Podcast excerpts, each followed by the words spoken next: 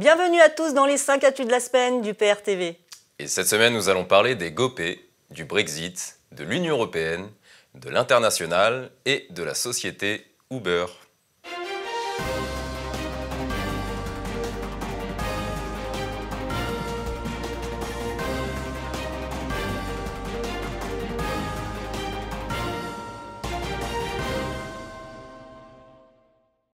De moins en moins de demandeurs d'emploi indemnisés par l'assurance chômage.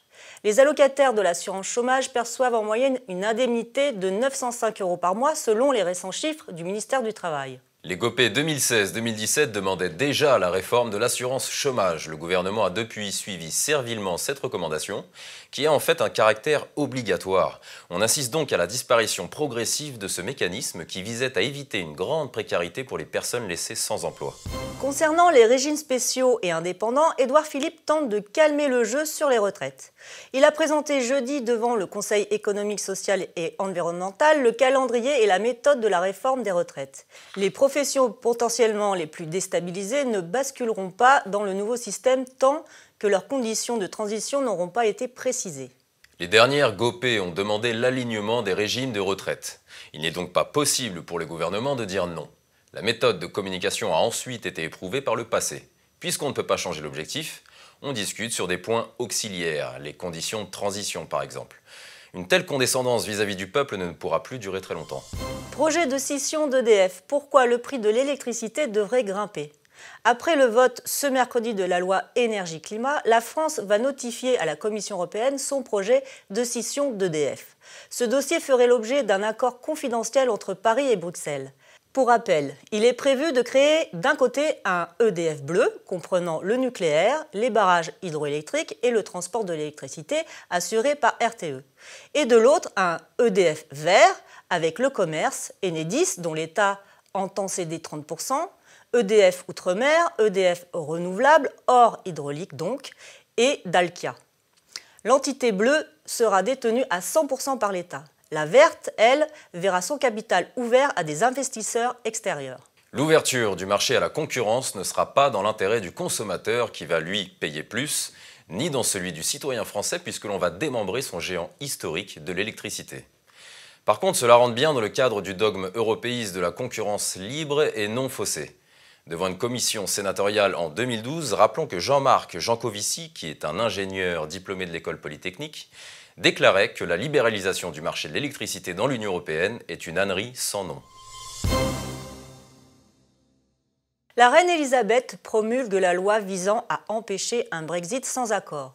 Si aucun accord n'est trouvé avec Bruxelles avant le 31 octobre, la loi dit que le Premier ministre Boris Johnson sera obligé de solliciter auprès de l'Union européenne un report de trois mois du Brexit. Mais ce n'est pas la fin de l'histoire. Pour rappel, Boris Johnson préfère être mort au fond d'un trou que de demander le report du Brexit. La banque Goldman Sachs recrute Ollie Robbins, l'ancien négociateur britannique pour le Brexit. Il travaillera dans le secteur des investissements. Il retrouvera l'ancien président de la Commission européenne José Manuel Barroso.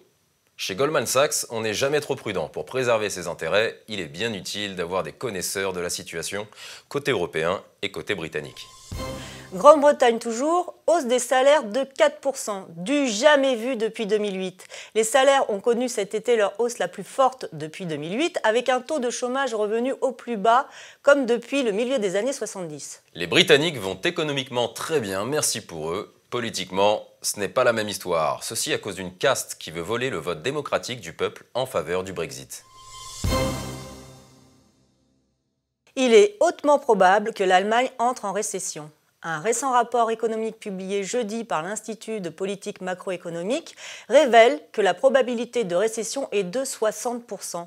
C'est le plus fort risque outre-Rhin depuis l'hiver 2012-2013. Selon Reuters, le chercheur Sébastien Dulien a déclaré que l'espoir que la demande intérieure puisse sauver l'Allemagne s'évanouit de plus en plus. Le gouvernement allemand se veut rassurant en écartant l'hypothèse d'une récession prolongée. L'Allemagne a besoin d'une demande forte du reste du continent qui est en difficulté. Italie à présent, où le nouveau ministre de l'économie estime que la zone euro a besoin d'une politique budgétaire plus expansionniste. Il souhaite en outre exclure les dépenses pour les investissements verts du calcul des déficits structurels des pays membres. Ce souhait du gouvernement italien va devoir se heurter à la volonté de rigueur budgétaire énoncée cette semaine par le gouvernement allemand. Une belle démonstration de la divergence d'intérêts autobloquante des pays membres de l'Union européenne.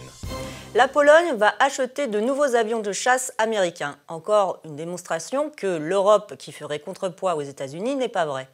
Ultra subventionnée par l'Allemagne et la France via des fonds dits européens, la Pologne va encore acheter de nouveaux avions de chasse américains à un prix nettement plus élevé que ceux vendus à la Belgique, ce qui suscite de nombreuses interrogations. Deux nouveaux commissaires européens font déjà l'objet d'affaires. En effet, à peine nommée par Macron, la nouvelle commissaire européenne française Sylvie Goulard a été auditionnée par la police pour détournement de fonds le jour même de sa nomination à Bruxelles. Et donc c'est aussi le cas de Didier Reinders, le futur commissaire européen à la justice, qui lui est visé par des accusations de blanchiment et corruption. Les eurodéputés doivent l'auditionner prochainement. Donald Trump a annoncé mardi 10 septembre dans un tweet le limogeage de John Bolton. Il occupait le poste très influent de conseiller à la sécurité nationale. Faucon néoconservateur, Bolton paie sans doute sa radicalité et son échec sur les dossiers de l'Iran, de la Corée et du Venezuela. La politique extérieure américaine va-t-elle pour autant s'assouplir? Avant la sortie de son livre, Edward Snowden appelle Emmanuel Macron à lui accorder le droit d'asile. Rappelons qu'Edward Snowden est réfugié en Russie, il avait déjà demandé l'asile sous François Hollande, et selon lui, l'accueillir n'est pas attaquer les États-Unis. Toujours prompt à défendre la démocratie et les libertés d'expression dans le monde, Macron est bien en peine d'appliquer ses prétendus principes en France. Rappelons que de son côté, l'UPR s'engage à accorder l'asile à tous les lanceurs d'alerte. Plus fort que Maastricht, la dette de la Russie passe sous la barre de 0%. La Russie était depuis longtemps un des pays les moins endettés au monde, mais en août, sa dette nette est passée en dessous du seuil de 0%. Ce résultat est obtenu au prix d'une grande rigueur budgétaire et a néanmoins bridé la croissance. Et tout cela malgré les nombreuses sanctions qui par ailleurs affectent inutilement la France et ses agriculteurs. Et passons maintenant à la bonne nouvelle de la semaine, la société Uber va devoir salarier ses chauffeurs en Californie. Au terme de la loi qu'a adoptée l'Assemblée de cet État, mercredi 11 septembre, plus d'un million de travailleurs indépendants devraient être requalifiés en salariés. Parmi eux, les chauffeurs de VTC. Mais Uber et Lyft ne s'avouent pas vaincus. Sous prétexte de modernité technique, ces entreprises reviennent au capitalisme brutal du 19e siècle. Aucune charge ni responsabilité pour l'employeur, puisque le travailleur est considéré comme indépendant et libre contractuellement. La requalification en employé salarié protégera davantage le travailleur et le client en cas d'accident. Espérons que cet exemple sera imité en France. Voilà, c'est tout pour cette édition. Nous vous disons à très bientôt pour une nouvelle vidéo. Et d'ici là, n'hésitez pas à réagir à toutes ces nouvelles dans les commentaires.